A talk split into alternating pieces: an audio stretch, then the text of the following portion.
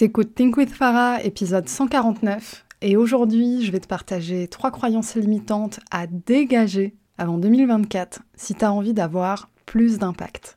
Bonne écoute T'es entrepreneur, t'as de l'ambition mais t'as du mal à dépasser tes peurs et tes croyances limitantes, t'es au bon endroit. T'as envie de vivre une vie d'abondance, te libérer du regard des autres, assumer ta volonté de gagner de l'argent et incarner pleinement ta puissance. Et clairement, t'en peux plus du syndrome de l'imposteur, d'un mauvais rapport à l'argent ou de la peur de l'échec. T'es prête à gérer ton business comme un vrai business et pas comme un side project. T'es prête à ce que l'argent coule à flot dans ta vie. Moi, c'est Farah de Think with Farah, mentor, formatrice business et coach holistique. Chaque lundi, j'anime le podcast Think with Farah, notre rendez-vous pour que je t'aide à révéler ton plein potentiel pulvériser tes croyances limitantes et bâtir un business vraiment prospère. Ma spécificité, c'est mon approche holistique. Je crois profondément que ton business ne pourra pas se développer sans toi. Ici, je t'accorde l'importance que tu mérites. On parle stratégie business, loi de l'attraction, bien-être, santé mentale, marketing, mindset. Tout ça au même endroit. Ah, et puis si t'es neuroatypique, c'est un espace inclusif pour toi. Suis diagnostiquée TDAH, HPI et hypersensible. Neuroatypique ou pas, si t'es un être sensible et spirituel, je te comprends et je peux t'aider comme personne. Ok, décembre a officiellement démarré. C'est le mois des bilans annuels, c'est le mois pour poser ses intentions. D'ailleurs, j'ai un livret gratuit pour ça, je te le mets dans la description de l'épisode. Si tu l'as fait l'année dernière, je t'invite à le refaire. Bref, c'est la période pour préparer l'année à venir et faire en sorte que tu atteignes tes objectifs, que tu te rapproches de ta vision grandiose et surtout que tu laisses derrière toi tes vieux schémas pour pas te plaindre des mêmes choses au mois de décembre de l'année prochaine. Donc aujourd'hui, mon but, c'est de te partager trois croyances limitantes à dégager avant 2024 si tu as envie d'avoir plus d'impact. Plus d'impact, c'est quoi? C'est toucher plus de monde, faire les choses avec plus de confiance, attirer plus de prospects, plus de clients, générer plus d'argent. Bref, vivre une vie d'abondance pour toi et pour les autres. Ok? La première croyance à dégager avant 2024, c'est j'arrive pas à être régulier ou régulière, donc ça ne sert à rien. En gros, tu te retrouves parfois à procrastiner un peu trop. Donc procrastination passive ou procrastination active. Parce que procrastiner, c'est pas nécessairement ne rien faire. Ça peut être plutôt que de travailler sur ce truc important parce que j'ai décidé que c'était important, je vais travailler sur ce petit truc qui m'offre de la dopamine là maintenant tout de suite. C'est un problème que je connais bien parce que j'ai un TDAH et un des comment dire, une des bases du TDAH, c'est d'avoir un trouble de l'inhibition, c'est-à-dire ne pas savoir dire à son cerveau non, non, fais pas ça. Il y a autre chose de plus important à faire. Donc c'est un problème que je connais bien et du coup la façon de gérer ce problème, je la connais bien aussi. Et notamment, il y a la croyance derrière, parce que je n'y arrive pas, parce que ce n'est pas naturel chez moi, ça ne sert à rien. Ce que j'ai envie de te dire, c'est que le succès, c'est pas quelque chose de linéaire, c'est un work in progress. Et le plus tôt tu es à l'aise avec ça, le plus tôt tu as intégré ça, et bien le plus tôt, paradoxalement, tu arrives à être plus régulier ou régulière et donc avoir plus d'impact. Ce qui se passe ici, c'est vraiment un paradoxe, mais tu lâches prise sur la pression de la performance. Et tu regardes la régularité non pas comme une routine chiante, mais comme ta capacité à accomplir des choses sur le moyen long terme. Parce que la régularité, l'erreur que font beaucoup de personnes qui ont tendance à ne pas être réguliers ou régulières entre guillemets, c'est de regarder la régularité à la journée ou à la semaine. Moi, j'ai envie de t'encourager à regarder ça au mois, au trimestre, à l'année, et te rendre compte que tu es capable en fait d'être régulier ou régulière, c'est juste que tu as des périodes, tu as des cycles. Et quand tu commences à être à l'aise avec le fait que justement ce n'est pas linéaire, ni le succès, ni toi en tant que personne, et eh bien en fait le plus tôt, tu te rends compte que la régularité, c'est pas tellement ça le problème, et que quand tu as les bonnes conditions, tu es tout à fait capable d'être régulier ou régulière. C'est juste que ça va pas ressembler à la régularité d'un ordinateur ou de ta voisine Martine ou que sais-je. Tu as ta forme de régularité et le plus tôt tu lâches prise sur la pression de la performance et euh, cette espèce de standardisation de à quoi c'est censé ressembler, le plus tôt tu arrives à faire les choses selon ton rythme à toi. Et ça, c'est essentiel si tu as envie de bâtir un business prospère dont tu ne te sens pas euh, opprimé, je dirais. Dont tu n'as pas l'impression d'être euh, là à t'épuiser tout le temps et en fait d'être juste ta propre salariée finalement que tu exploites comme une stagiaire pas payée. Donc ça, on met ça de côté avant d'entamer 2024. Deuxième croyance à laisser derrière toi. Les autres ont une créativité que je n'ai pas. Je fais notamment référence à la création de contenu, mais aussi à la création d'événements gratuits, la création de programmes, euh, de stratégies, etc. Les autres n'ont pas une créativité que tu n'as pas. Ce qui se passe, c'est juste que les autres n'ont juste pas aussi peur que toi d'essayer leurs idées, même si elles font un flop.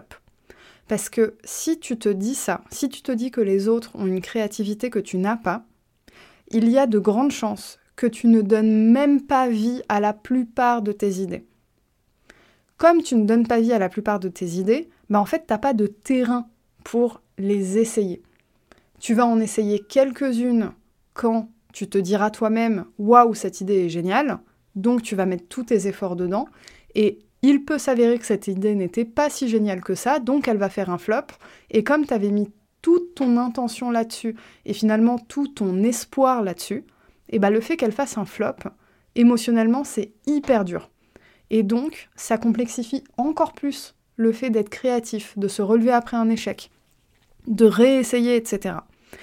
Alors que quelqu'un qui n'attend pas d'avoir des idées géniales et juste qui a des idées, point, et qui leur donne vie, bah en fait, une idée qui floppe, c'est juste une idée qui floppe et on s'en fout, il y en a d'autres.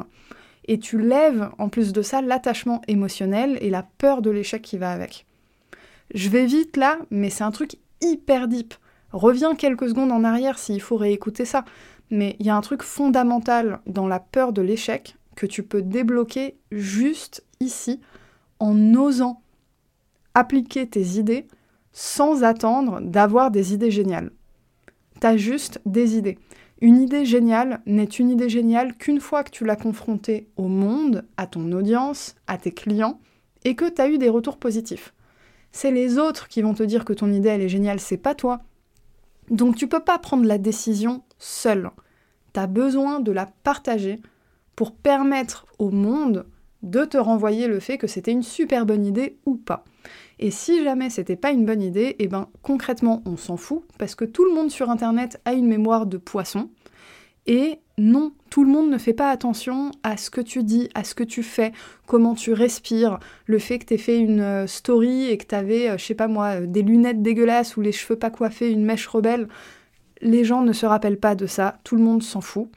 Donc ça fait du bien aussi de se dire qu'en fait, on n'est pas le centre du monde et tous les projecteurs ne sont pas sur nous. Il y a plein de gens qui créent du contenu, il y a plein de gens qui testent des trucs. Et plus tu crées des idées, plus tu auras des bonnes idées qui ont de l'impact et qui effaceront le souvenir de tes mauvaises idées qui ont floppé. Donc, ça fait déjà deux fausses croyances, deux croyances limitantes à dégager avant 2024 si tu as envie d'avoir plus d'impact. On arrive maintenant à la dernière. Alors, ce que j'aborde aujourd'hui, c'est pas mal orienté création de contenu, communication. C'est pas pour rien, parce que tu as besoin de communiquer si tu as envie de level up ton business. C'est pas que une question de mindset à l'intérieur, c'est aussi comment ton mindset il impacte tes actions dans ton business. Donc la dernière croyance que j'ai vraiment envie que tu laisses derrière toi, c'est le contenu que je crée n'est pas assez intéressant. Parce que si tu as cette croyance, ça veut dire que tu as un syndrome de l'imposteur qui est bien bien ancré et il est temps de le dégager. Qui de mieux que toi, avec ton expertise, peut aider ton audience? Qui de mieux que toi peux apporter à ton audience ce dont elle a besoin en plus de ce dont elle a envie? Ton audience, tu la connais, tu la vois, tu lui parles, tu es présent, présente tous les jours, toutes les semaines, tous les mois. Tu es, là en fait, tu es confronté à ça.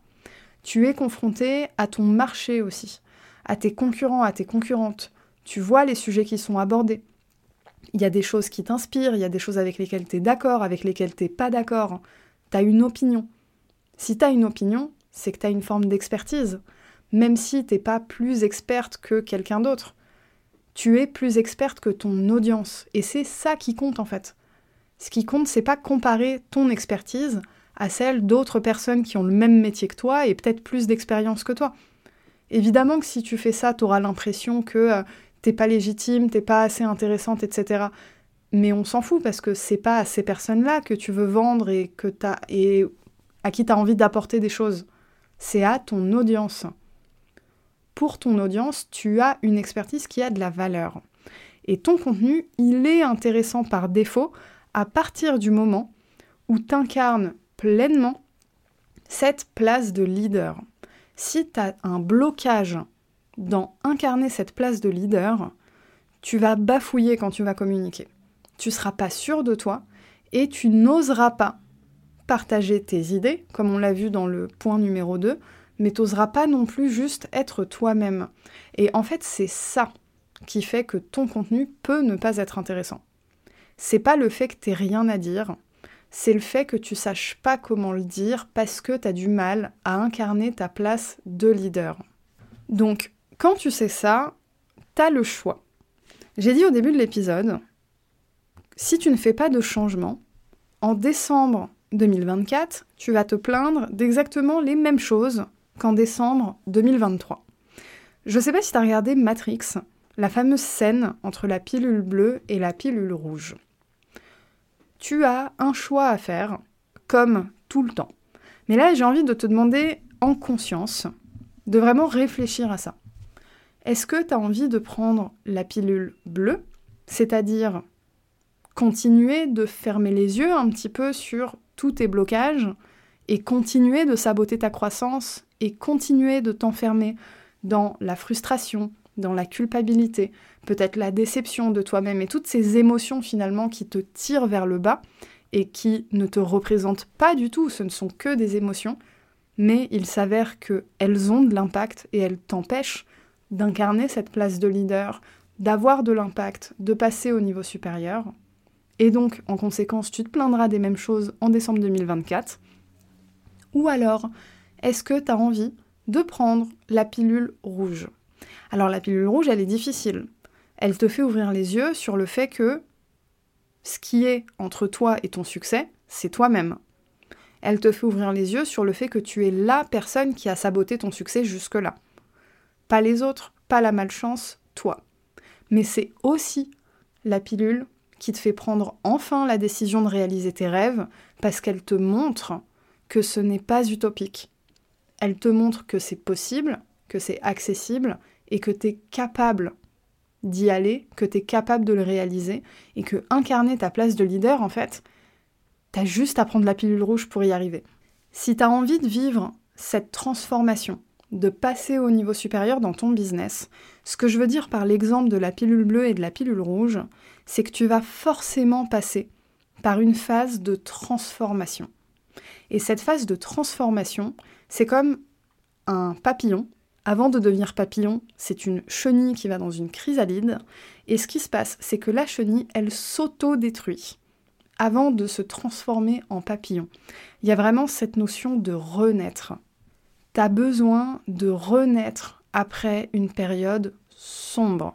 Tu as besoin de renaître après des années à t'être répété plein de fausses croyances, des croyances limitantes qui font que malgré tes efforts, malgré tout ton travail mindset, parce que si tu es là, c'est que le mindset, c'est pas un truc nouveau pour toi, malgré tout ça, eh ben tu stagnes quand même ma spécialité, elle est là finalement. Elle est de permettre de débloquer ce qui fait que tout ton travail jusque-là ne t'a pas apporté les résultats que tu voulais avec une approche mindset et business.